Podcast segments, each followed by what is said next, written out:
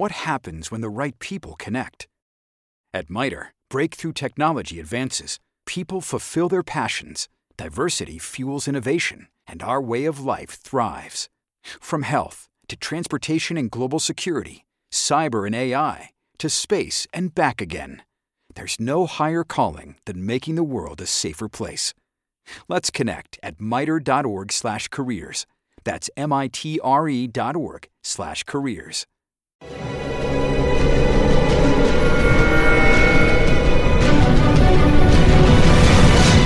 Yo documental.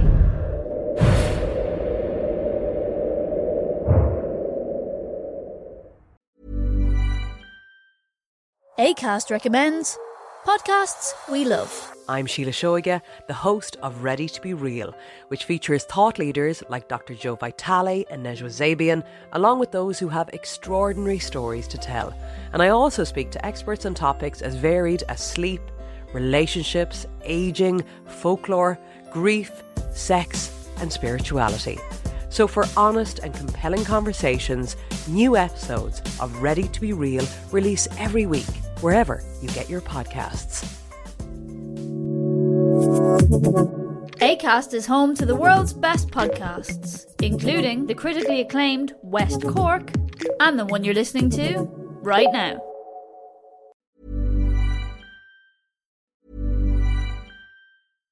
ACAST recommends podcasts we love. I'm Sheila Shoiga, the host of Ready to Be Real, which features thought leaders like Dr. Joe Vitale and Nejwa Zabian, along with those who have extraordinary stories to tell. And I also speak to experts on topics as varied as sleep, relationships, aging, folklore, grief, sex, and spirituality. So, for honest and compelling conversations, new episodes of Ready to Be Real release every week, wherever you get your podcasts. ACAST is home to the world's best podcasts, including the critically acclaimed West Cork and the one you're listening to right now.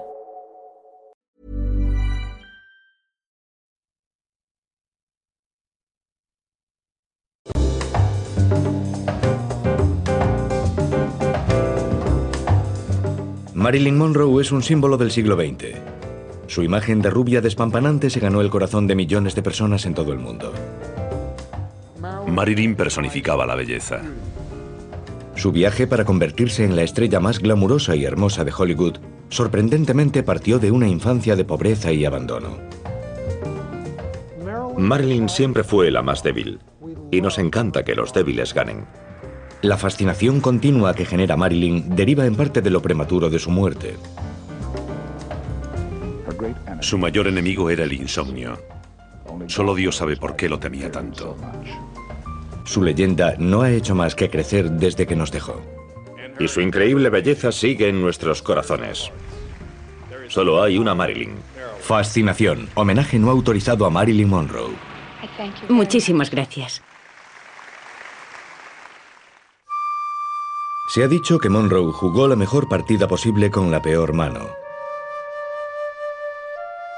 Nació como hija ilegítima, con el nombre de Norma Jean Baker.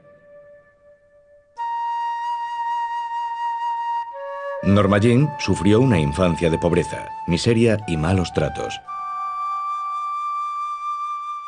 Pasó varios años en hogares de acogida y orfanatos, y su madre fue internada tras sufrir una crisis nerviosa.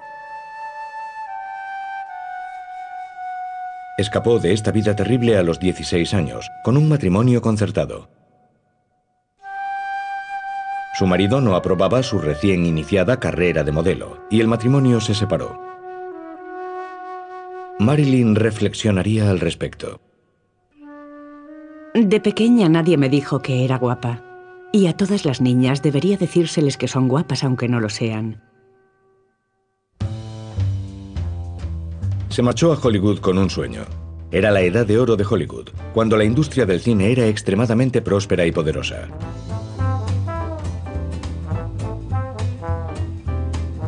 Paramount, 20th Century Fox y Metro eran los estudios de mayor éxito de la época. Producían un enorme número de películas de las que nacieron docenas de estrellas.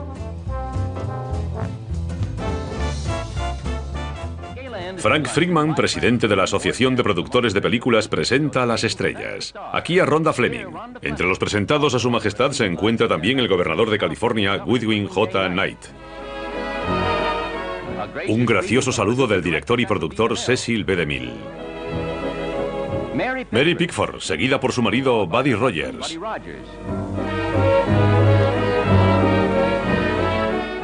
June Allison y su marido Dick Powell.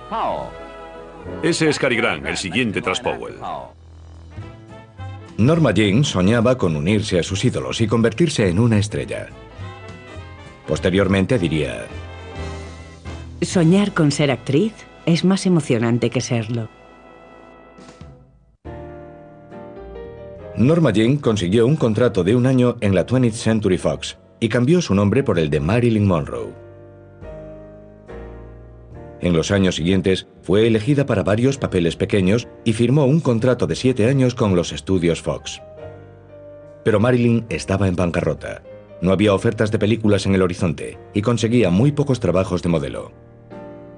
Marilyn recordaría posteriormente, Cuando miraba al cielo nocturno de Hollywood pensaba, tiene que haber miles de chicas sentadas solas como yo, soñando con convertirse en una estrella de cine. Pero no me preocuparé por ellas. Soñaré con todas mis fuerzas. le propusieron que posase desnuda para un calendario. Debido a sus problemas económicos accedió y le pagaron unos míseros 50 dólares de la época por la sesión. Las ventas del calendario alcanzaron los 8 millones de copias y la revista Playboy usó las fotos en su primer número. Estas fotografías catapultaron a Marilyn Monroe al superestrellato. Parece ser que a continuación hizo estas declaraciones. Hollywood es un lugar en el que te pagarán mil dólares por un beso y 50 centavos por tu alma. Su primer papel cinematográfico serio llegó al año siguiente con una intervención pequeña pero crucial en La jungla del asfalto, por la que recibió críticas favorables. Además de su recién iniciada carrera de actriz en películas como Eva al desnudo y Las chicas del coro, Marilyn también posó para fotografías publicitarias. Estas fotos llamaron la atención de militares, aficionados al cine y editores de periódicos de todo el mundo. También atrajeron las miradas del legendario jugador de béisbol Joe DiMaggio, quien contactó con ella enseguida y pidió a Marilyn una cita. De Mayo se dispone a batear para los Yankees. Consigue un single ante Ralph Franca de Brooklyn. Es el primer contacto con la bola para Nueva York. Marilyn era reacia a conocer a DiMaggio porque no seguía el béisbol y no le atraían las figuras del deporte. Joe DiMaggio vuelve locos a los aficionados al béisbol de Tokio. A pesar de sus diferencias, la inverosímil pareja empezó a salir porque DiMaggio dejó una buena primera impresión. Creí que iba a conocer a un hombre deportista, brusco. Pero en cambio me encontré sonriéndole a un caballero reservado.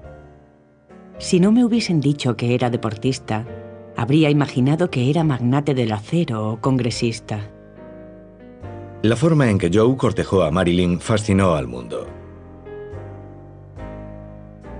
Pero su relación estuvo plagada de problemas casi desde el principio, debido sobre todo a la naturaleza pública de la carrera de Marilyn.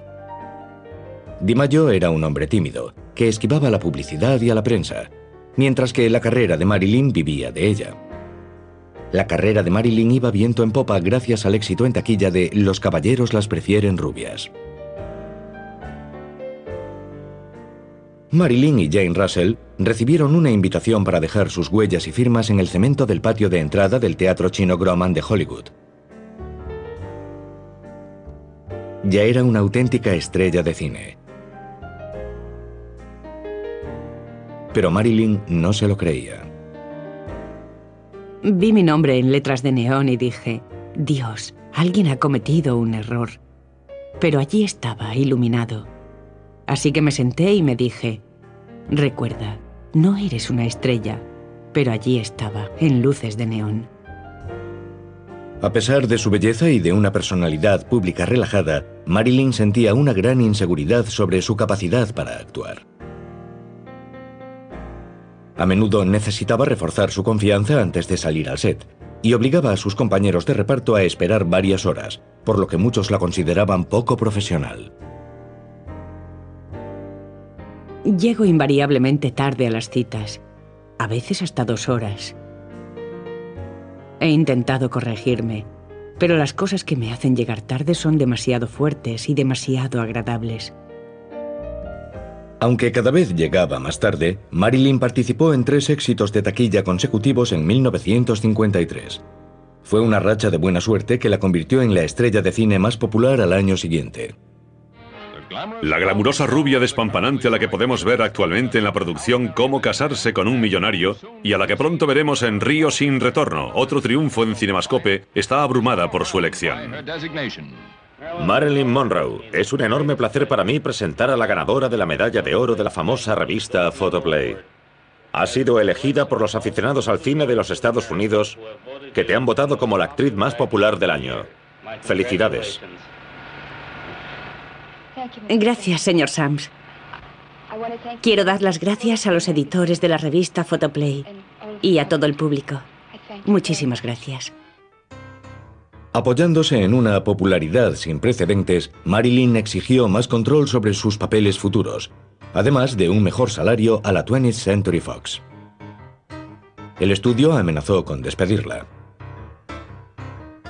Aparentemente imperturbable a las amenazas de los estudios, Marilyn respondió casándose con Joe DiMaggio. Si hubiese seguido todas las reglas, nunca habría llegado a nada. Una carrera es maravillosa, pero no puedes acurrucarte junto a ella una noche fría. Marilyn consiguió un enorme apoyo mediático y del público gracias a su matrimonio con el ídolo de América. Unos días después de su boda, Fox dio marcha atrás y comunicó a Marilyn que todo quedaría olvidado si volvía al trabajo. Se firmó finalmente una tregua por la que se mejoró el salario de Marilyn.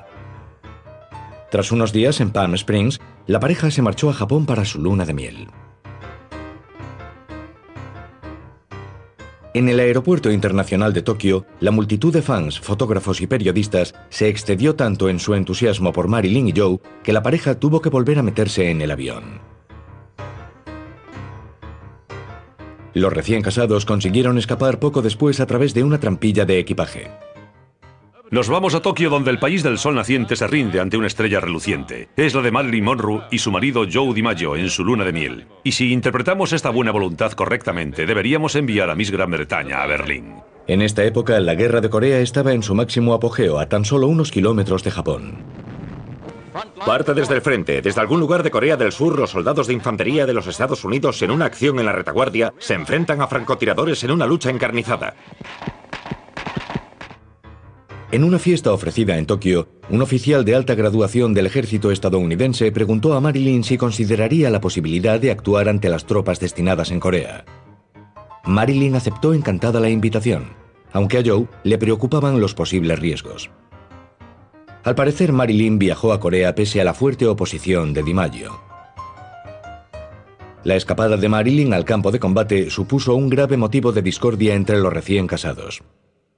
Marilyn Monroe invade Corea y el ejército acude raudo para presentar su rendición sin condiciones. La estrella de cine ha iniciado una gira de cuatro días al frente. Marilyn demuestra que las camisas y pantalones del ejército no tienen nada de malo, depende de cómo las miremos. 1.300 marines la vitorean. Cuando la glamurosa Marilyn saluda desde el centro, la policía militar tiene que emplearse a fondo.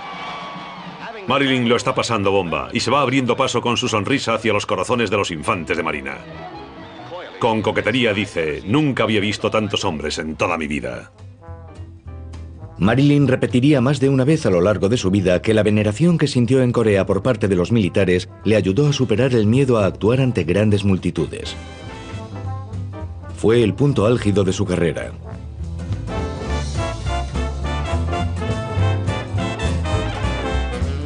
Ese viaje fue lo mejor que me ha ocurrido nunca. Nunca antes me había sentido una estrella. Fue maravilloso mirar hacia abajo y ver a un chico sonriéndome. Actuó para los marines estadounidenses con una temperatura fría, ataviada apenas con un exiguo vestido de color cereza. Marilyn cantó Diamonds are a girl's best friend, Bye Bye Baby y Do It Again. Interrumpió su actuación para hacer gala de su vis cómica y gastar bromas con los soldados sobre su predilección por las chicas vestidas con jerseys. Marilyn ha venido y se ha ido, y Corea para los soldados nunca volverá a ser la misma. Marilyn regresó a Japón de su agotador viaje con 40 grados de fiebre y un leve episodio de neumonía.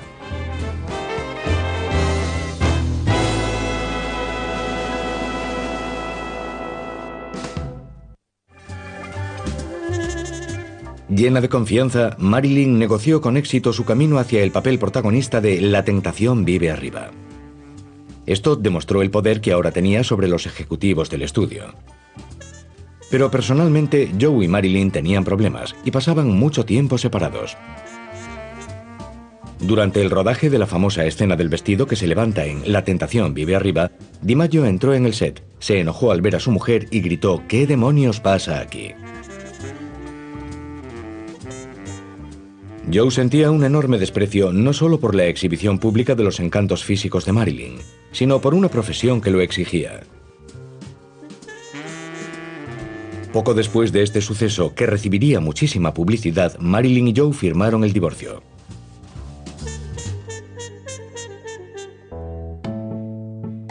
Posteriormente, Marilyn reflexionaría.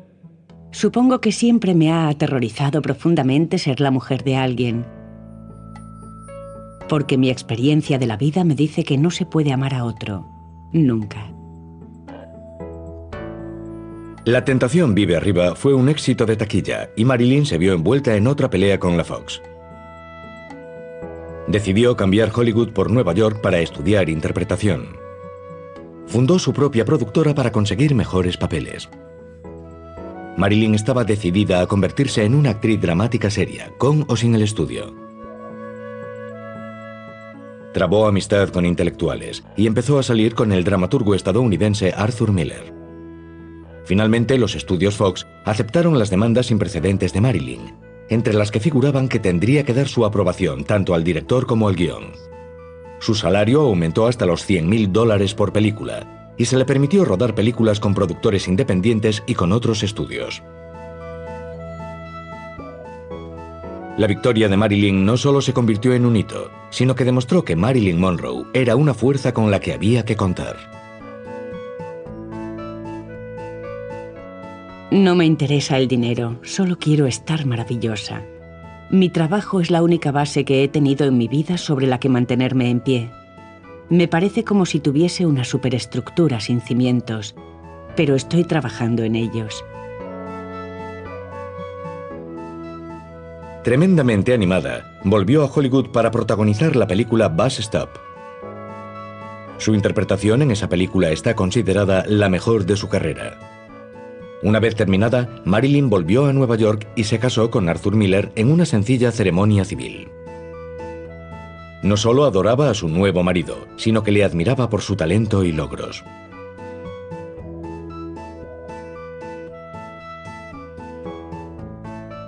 A continuación, Marilyn viajó a Londres para comenzar el rodaje de su siguiente película, El príncipe y la corista. Miller la acompañó, a pesar de haber sido llamado a testificar ante el Comité de Actividades Antiamericanas para explicar su supuesta filiación comunista. Nuestra pareja de luna de miel llega al aeropuerto de Londres, el señor Arthur Miller y señora, más conocida como Marilyn Monroe. Arthur es uno de los dramaturgos más brillantes de los Estados Unidos. Ha escrito Muerte de un viajante. Marilyn ha venido a Inglaterra para rodar El príncipe durmiente con Sir Lawrence Olivier, quien ha acudido junto a su esposa a recibirlos. Un matrimonio de cerebro y belleza, pero no se crean que Arthur tiene todo el cerebro. Señor Miller, ¿cuál es el siguiente paso en sus problemas con el Congreso de los Estados Unidos? Bueno, eh, el siguiente paso es que el Congreso vote, en uno u otro sentido, sobre la citación emitida por uno de sus comités. Sí. Y si el voto es afirmativo, el siguiente paso será enviar la decisión al fiscal general de los Estados Unidos, quien llevará entonces el caso ante un tribunal federal. Y entonces habría un juicio para determinar si he actuado en rebeldía, cosa que yo no creo, claro. ¿Y cree que podrían enviarle a prisión? Bueno, raramente sucede. No es probable. ¿Piensa seguir firme en su postura en este tema? Desde luego.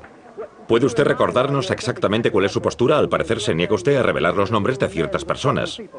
De ciertos escritores que conocí hace unos 10 años aproximadamente. ¿Ha sido usted miembro del Partido Comunista?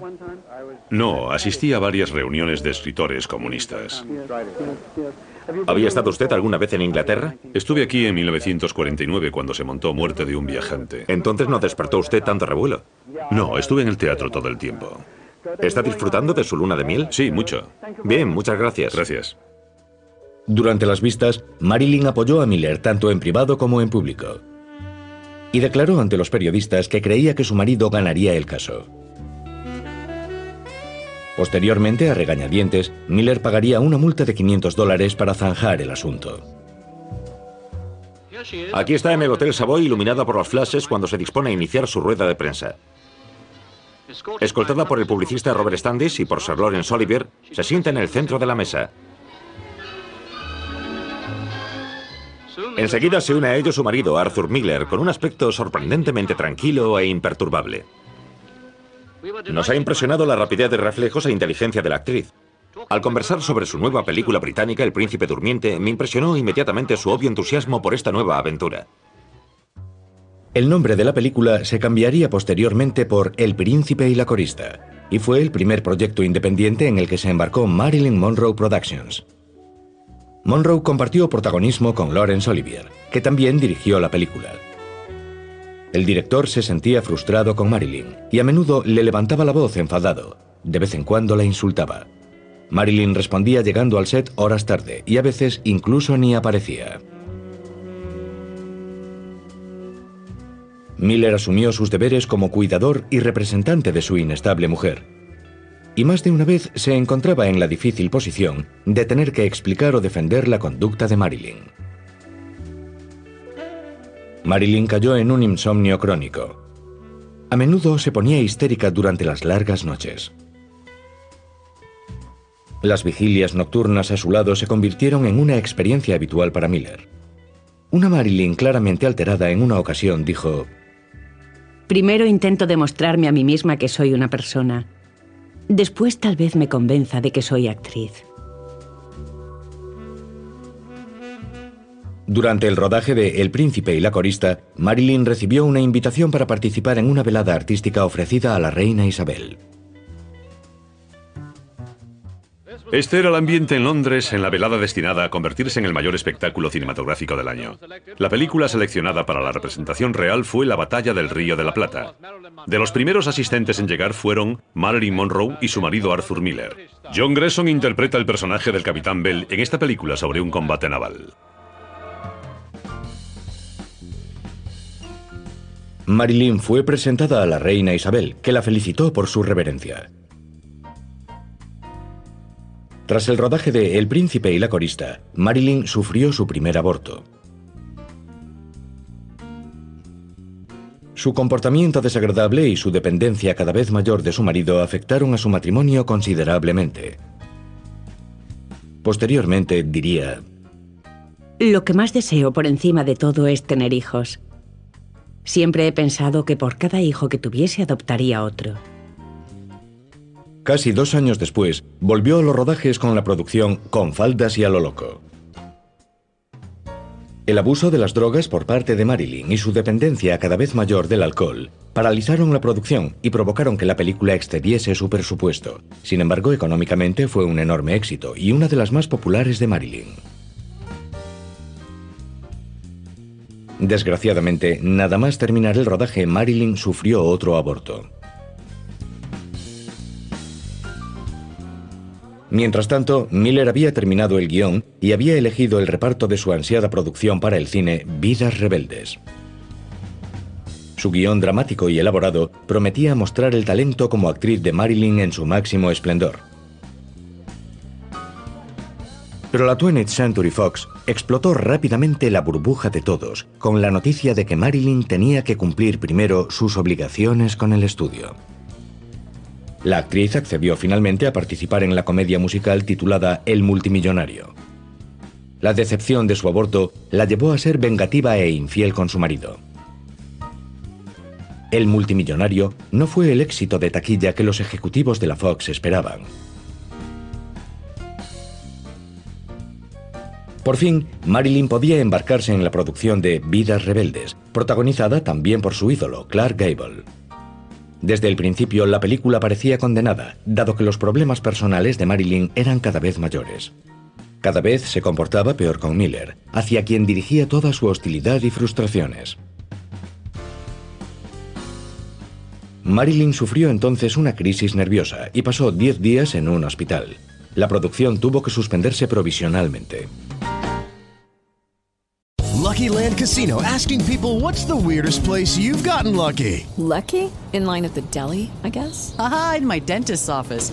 More than once, actually. Do I have to say? Yes, you do. In the car before my kids' PTA meeting. Really? Yes. Excuse me, what's the weirdest place you've gotten lucky? I never win and tell. Well, there you have it. You can get lucky anywhere playing at LuckyLandSlots.com. Play for free right now. Are you feeling lucky? No purchase necessary. Void where prohibited by law. 18 plus. Terms and conditions apply. See website for details. Okay, round two. Name something that's not boring. A laundry? Ooh, a book club. Computer solitaire, huh? Ah, oh, sorry. We were looking for Chumba Casino. That's right. ChumbaCasino.com has over 100 casino style games. Join today and play for free for your chance to redeem some serious prizes. ChumbaCasino.com. No purchase necessary. Full prohibited by law. 18 plus terms and conditions apply. See website for details. La participación de Clark Gable en Vidas Rebeldes para Marilyn fue como un regalo de los dioses. Su adoración por Gable se remontaba a su infancia, cuando fantaseaba con que el atractivo actor fuese su padre. Los duros rodajes en los exteriores de Vidas Rebeldes se hacían más insoportables debido a las largas esperas por Marilyn. Públicamente, Gable no mostró enfado ni hostilidad hacia la actriz, que estaba obviamente enferma. Durante el rodaje, Marilyn declaró, El lugar estaba lleno de individuos que se decían hombres, pero Clark era el único que me acercaba a una silla entre tomas. Sin embargo, en privado, Gable reconoció su frustración con el comportamiento de Marilyn y dejó entrever lo mucho que le fatigaba participar en la película. Vidas Rebeldes se estrenó con críticas dispares y obtuvo pobres resultados en taquilla. A la conclusión del rodaje, Marilyn y Miller finalmente se separaron. Marilyn intentó recluirse, pero sus deseos se vieron frustrados por el anuncio de la muerte de Clark Gable. Gable sufrió un ataque al corazón letal el día después de concluir Vidas Rebeldes. Empezaron a circular rumores de que Kai Gable, la joven viuda de Clark, culpaba a Marilyn de la muerte de su marido. Se dice que Kai creía que el estrés que Gable había tenido que soportar durante el rodaje de Vidas Rebeldes, incluidos los retrasos diarios bajo un calor excesivo, habían provocado su ataque al corazón. Tras conocer estas declaraciones, Marilyn cayó en una profunda depresión, al pensar que había causado la muerte del hombre a quien consideraba la figura paterna de su vida. En el peor momento de la actriz, Joe DiMaggio volvió a entrar en su vida. Cuidó de ella tanto como le permitió hasta su muerte. Siguiendo el consejo de su psiquiatra, fue ingresada en el Hospital Penn Whitney de Nueva York, donde se sentía tremendamente incómoda. DiMaggio arregló el alta de Marilyn y la trasladó al centro médico Columbia Presbyterian.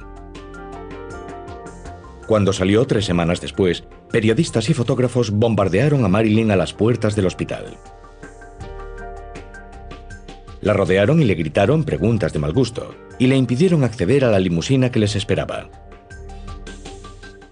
Hicieron falta 16 personas, entre agentes de policía y personal de seguridad del hospital, para escoltarla hasta un lugar seguro.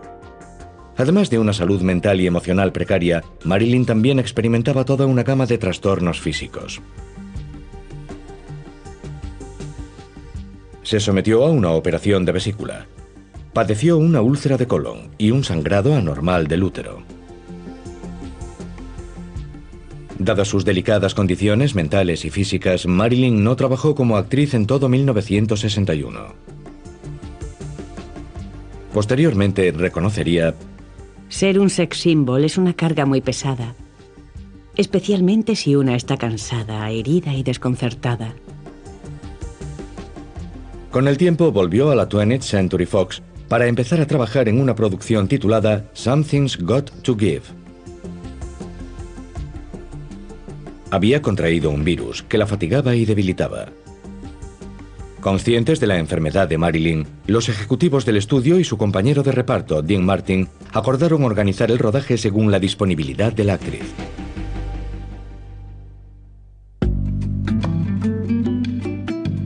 Se había invitado a varios fotógrafos a sacar instantáneas publicitarias en una escena de piscina en la que Marilyn en principio debía usar un traje de baño color carne para sugerir que nadaba desnuda. Los fotógrafos se sorprendieron al encontrar a Marilyn nadando en la piscina al natural. Marilyn salió del vestuario con un maravilloso albornoz azul de toalla, como los que tiene todo el mundo en casa. Saltó a la piscina, dio unas brazadas y cuando se acercó al borde no llevaba sujetador. Inmediatamente yo y todos los demás supimos que esta era la primera vez en 10 o 12 años en que podríamos fotografiar a Marilyn desnuda. Marilyn era muy quisquillosa con quien la fotografiaba. De hecho, tenía que dar su aprobación a todas las fotografías. Se sentaba con un lápiz de cera y las tachaba o cogía unas tijeras y las cortaba. Sabía quién quería que la fotografiase y cuándo quería que la fotografiasen. Por suerte para mí, yo fui uno de los últimos que la fotografió. De los 33 días de rodaje, Marilyn había aparecido en el set solo 12 veces, a menudo horas tarde. Cuando aparecía, rara vez filmaba más de una página de guion al día. Enfureció a los ejecutivos del estudio cuando se marchó para volar a Nueva York y cantarle el cumpleaños feliz al presidente Kennedy. Incluso se rumoreó que había tenido una aventura con el presidente y con su hermano menor, Robert. Finalmente, el jefe de producción, Peter Leveis, despidió a Marilyn de Something's Got to Give. A Marilyn la hundió que la despidieran. Cuentan que, desesperada, hizo varias llamadas al Departamento de Justicia, donde trabajaba Robert Kennedy, poco después de que la despidiesen. Pero también se ha dicho que a estas alturas, Robert y sus consejeros decidieron que su relación con Marilyn era demasiado peligrosa políticamente para continuar. Dígame exactamente qué pretende conseguir. El 4 de agosto de 1962, Marilyn se pasó el día y la tarde-noche haciendo interminables llamadas de teléfono a sus amigos. A medida que avanzaba la noche, su discurso se volvió cada vez más incoherente. En algún momento de esa noche murió sola, con el teléfono todavía en la mano.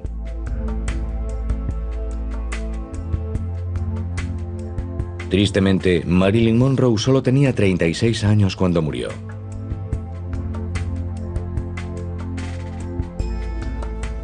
Al igual que la había perseguido en vida, la prensa se abalanzó sobre ella en su muerte y fotografió su cuerpo cubierto con una manta cuando lo sacaron de la casa para introducirlo en la ambulancia que la llevaría al depósito. El director John Huston rindió tributo a la actriz, a la que conocía mejor que la mayoría. Dirigí a Marilyn en su primer papel trascendental, La jungla del asfalto, y en su última película, Vidas Rebeldes. Muchos de quienes estuvieron con ella durante el rodaje de Vidas Rebeldes sabían que en pocos años moriría o la internarían en una institución. Su mayor enemigo era el insomnio. Solo Dios sabe por qué lo temía tanto. Tal vez era simplemente porque no dormir significaba perder su belleza. Pero yo creo que había más que eso. En cualquier caso, luchaba contra su enemigo conscientemente, con sedantes, hasta que no solo conseguía dormirse, sino la insensibilidad. Entonces había que usar estimulantes para despertarla. Este círculo vicioso provocó tal caos en su cuerpo que tuvo que ser hospitalizada durante 10 días en medio de la película. La sobredosis de pastillas para dormir se ha convertido en sinónimo de suicidio. Fue el fin a una carrera que, pese a la fama que logró, estaba descontrolada. Es la historia de una chica insegura, con una vida llena de problemas que la fama, en vez de curar, acrecentó. A primera hora de la mañana se ha sabido que será enterrada según sus deseos junto a su abuela Emma Atkinson y su protectora Grace Goddard. La conclusión de la investigación fue que la muerte de Marilyn había sido probablemente un suicidio. Su funeral tuvo lugar en la capilla del Westwood Memorial Park en California. Joe DiMaggio organizó el funeral con la ayuda de la hermanastra de Marilyn, Bernice Miracle.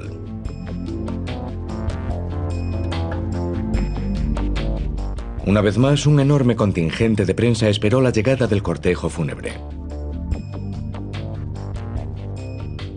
Di Maggio solo permitió asistir al servicio a un número reducido de personas. Las últimas amistades que Marilyn había hecho en Hollywood brillaron curiosamente por su ausencia.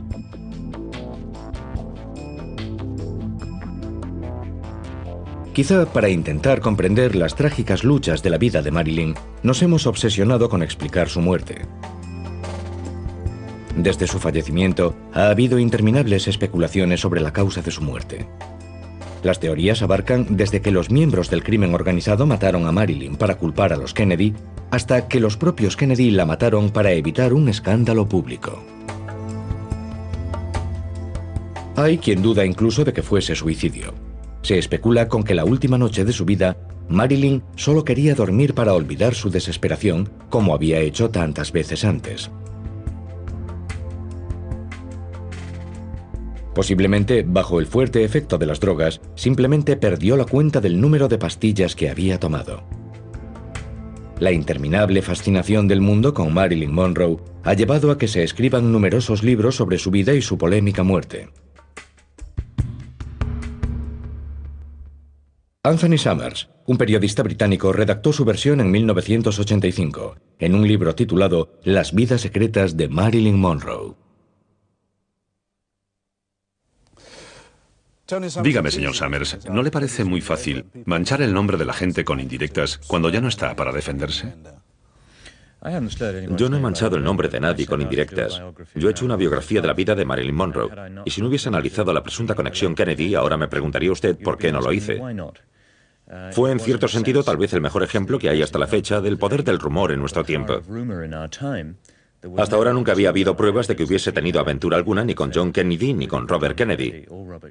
Ahora sí que las hay. Hay pruebas aportadas por testigos, testigos de primera mano, gente de Kennedy, entonces y ahora, en algunos casos, de quienes no esperaríamos que manchasen el nombre de Kennedy. El caso se reabrirá en Los Ángeles, ¿verdad?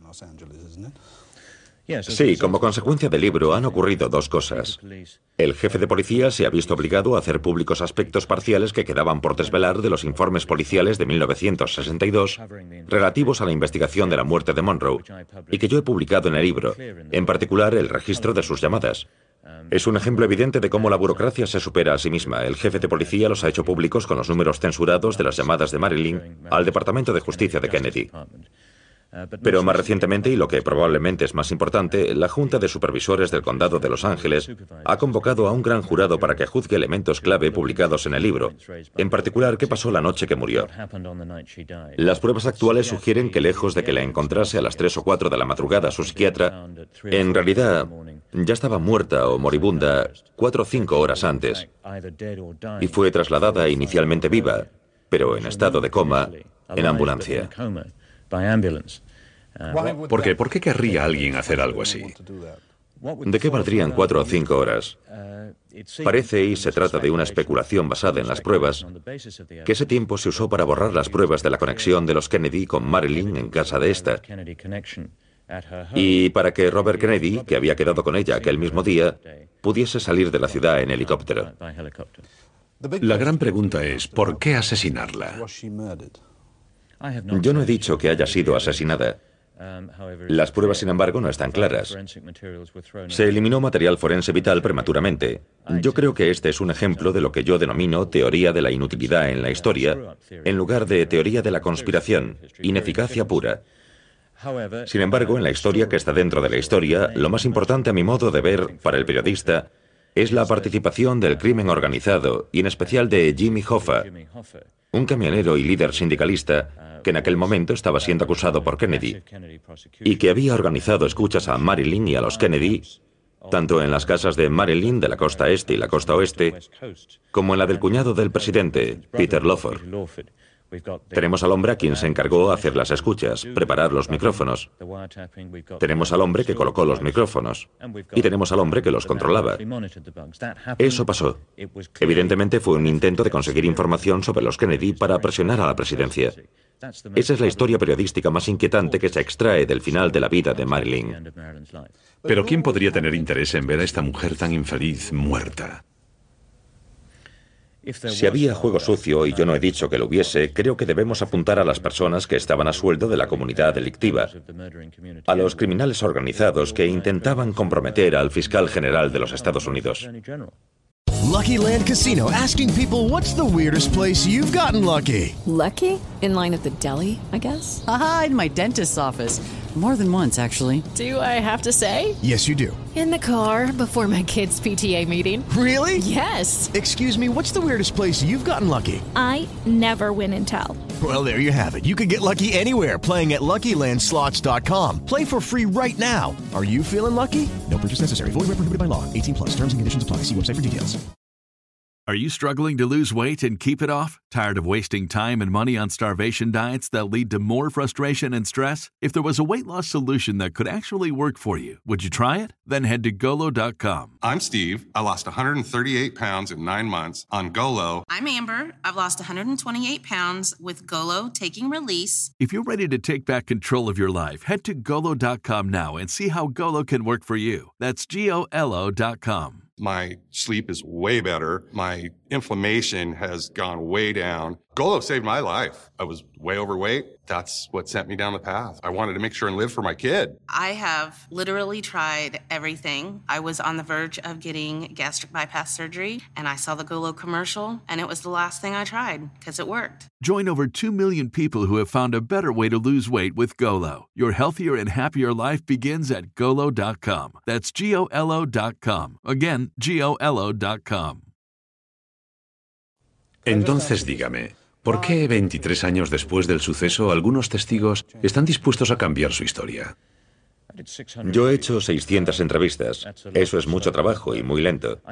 Creo que algunos han hablado porque han pasado 23 años. Peter Lawford, el cuñado del presidente, murió el año pasado. Eso facilitó que algunas personas hablasen. Y algunos han hablado porque han visto hablar a otros. Ahora es una montaña rusa continua. Y creo que tal vez porque nadie, increíblemente, ha sido acusado, nadie ha tenido que prestar declaración. Y nunca ha habido una investigación. Tal vez ahora haya alguna utilidad en todo esto. En conseguir que quienes sobrevivieron, quienes estuvieron involucrados en las últimas horas de Marilyn, hablen de manera oficial, con un juramento de por medio. Pese a todos los indicios de misterio que rodeaban a la muerte de Marilyn, la investigación oficial no vio la necesidad de examinar el caso más allá de un nivel superficial. Más que probablemente, no hubo crimen alguno. Y si se ocultó algo, fue simplemente para tapar relaciones poco inteligentes y no para manchar el recuerdo que tenemos de ella. La realidad es que cualquier intento de desenmascarar la verdad sobre sus últimas horas parece vano. Debemos aceptar simplemente que Marilyn Monroe se llevó sus secretos con ella. Desgraciadamente, las últimas voluntades y testamento de Marilyn revelaron que tenía pocos amigos e incluso menos familia. Nombró a su hermanastra, a la que apenas había visto un puñado de veces, su principal beneficiaria. También dejó fondos para el cuidado de su madre. Legó a Lee Strasberg, su psiquiatra, todos sus efectos personales y ropa, y dejó escrito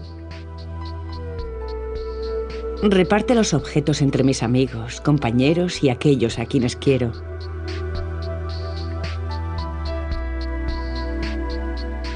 En su lugar, Strasberg los guardó en un almacén y los legó a su viuda, Anna, quien en 1999, en una subasta de la Casa Christie's, vendió el grueso de los efectos personales de Marilyn. Algunos fans se horrorizaron ante la idea de que las posesiones más íntimas de la actriz fueran vendidas simplemente con ánimo de lucro por una mujer que ni siquiera la había conocido. Sin embargo, otros se mostraron encantados ante la perspectiva de conseguir algo que había pertenecido a Marilyn. La subasta recaudó más de 13 millones de dólares para Anna Strasberg. El diario muestra un aspecto diferente de su vida. Es su agenda.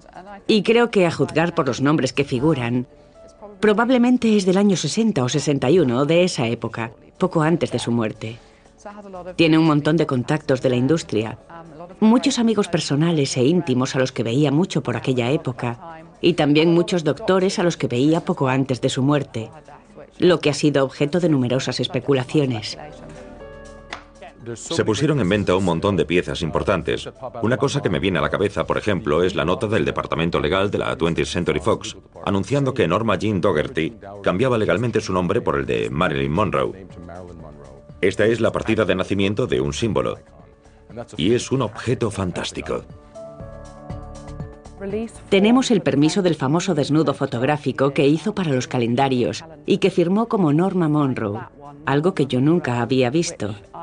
Nunca había visto en subasta nada firmado como Norma Monroe, así que es bastante raro. Las fotografías clásicas de Marilyn son populares en todo el mundo.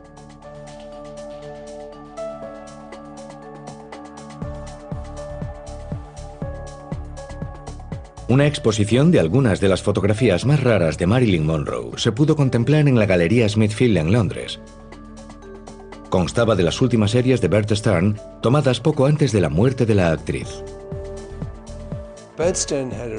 Bert hizo una exposición retrospectiva en Japón en 1995. Y como era tan importante para su carrera como fotógrafo, como fotógrafo de retratos, incluyó una selección de fotografías en blanco y negro sin retoques ni añadidos absolutamente única. Están tal como él la sacó. Así que toda la pelusilla que tenía en la cara y demás está ahí.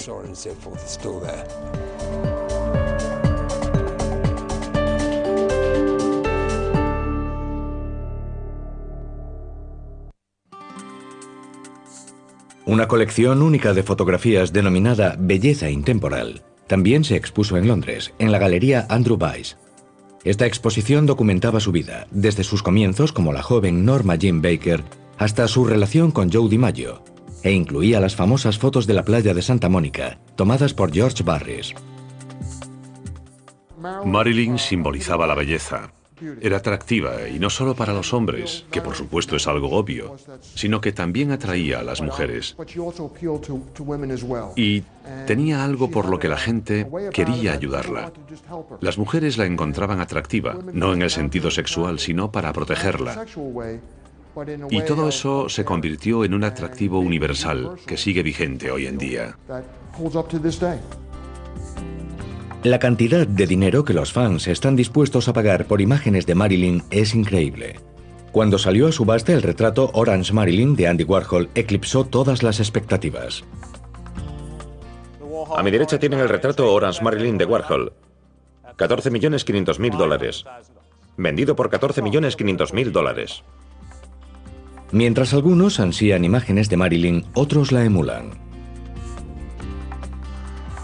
Madonna ha sido fan de Monroe desde que era niña y ha adoptado repetidamente su imagen.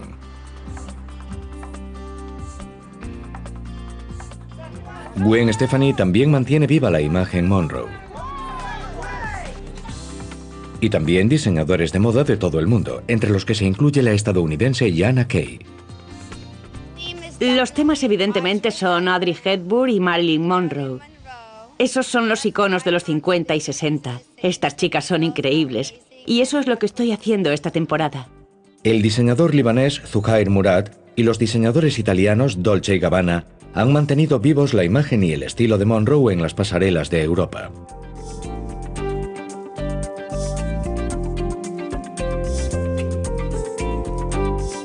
Pero nadie ha llegado más lejos a la hora de recrear la imagen de Monroe que la difunta Anna Nicole Smith, cuya fama se debe también a haber sido modelo de Playboy. Era una de esas personas a las que les encanta estar ante la cámara, que cobran vida ante la cámara. Y evidentemente tenía algo de Marilyn Monroe y sus aspiraciones quedaron claras desde el principio. Hablaba de Marilyn Monroe constantemente y cuando se convirtió en chica Playboy del año, posó en plan Marilyn Monroe. La enorme devoción de Anna por Monroe la llevó a pedir que la enterrasen junto a su ídolo a su muerte. Sí, alguna vez mencionó que le gustaría que la enterrasen junto a ella.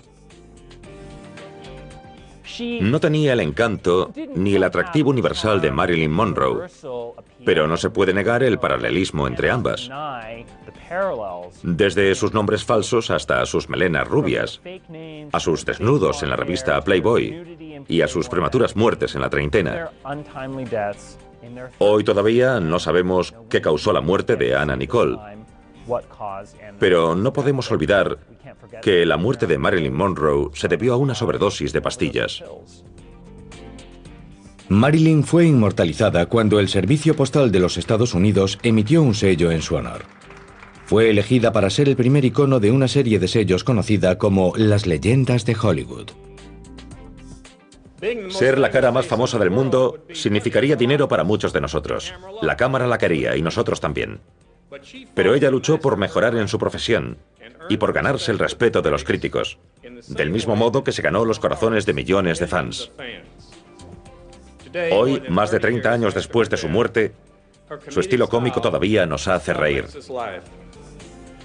Su aspecto de niña mayor y su vocecilla de niña pequeña siguen haciéndonos sonreír. Y su increíble belleza sigue conmoviendo nuestros corazones. Solo hay una Marilyn.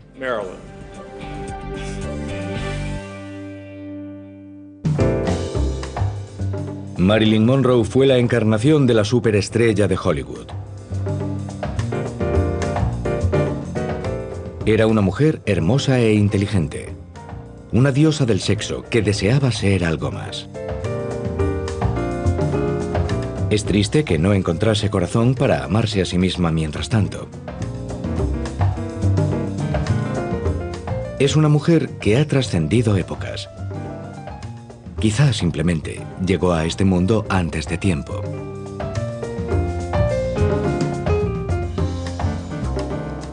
Es bonito que la gente sepa quién eres y todo eso, y sentir que has significado algo para ellos.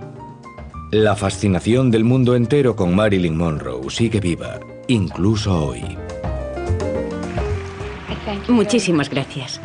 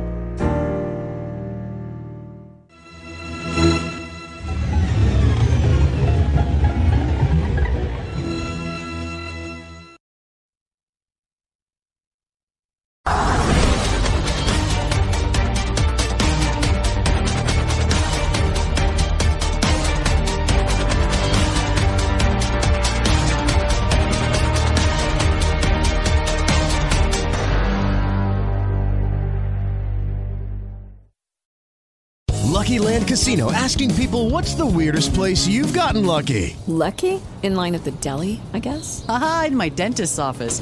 More than once, actually. Do I have to say? Yes, you do. In the car before my kids' PTA meeting. Really? Yes. Excuse me, what's the weirdest place you've gotten lucky? I never win and tell. Well, there you have it. You can get lucky anywhere playing at LuckyLandSlots.com. Play for free right now. Are you feeling lucky? No purchase necessary. Void where prohibited by law. 18 plus. Terms and conditions apply. See website for details.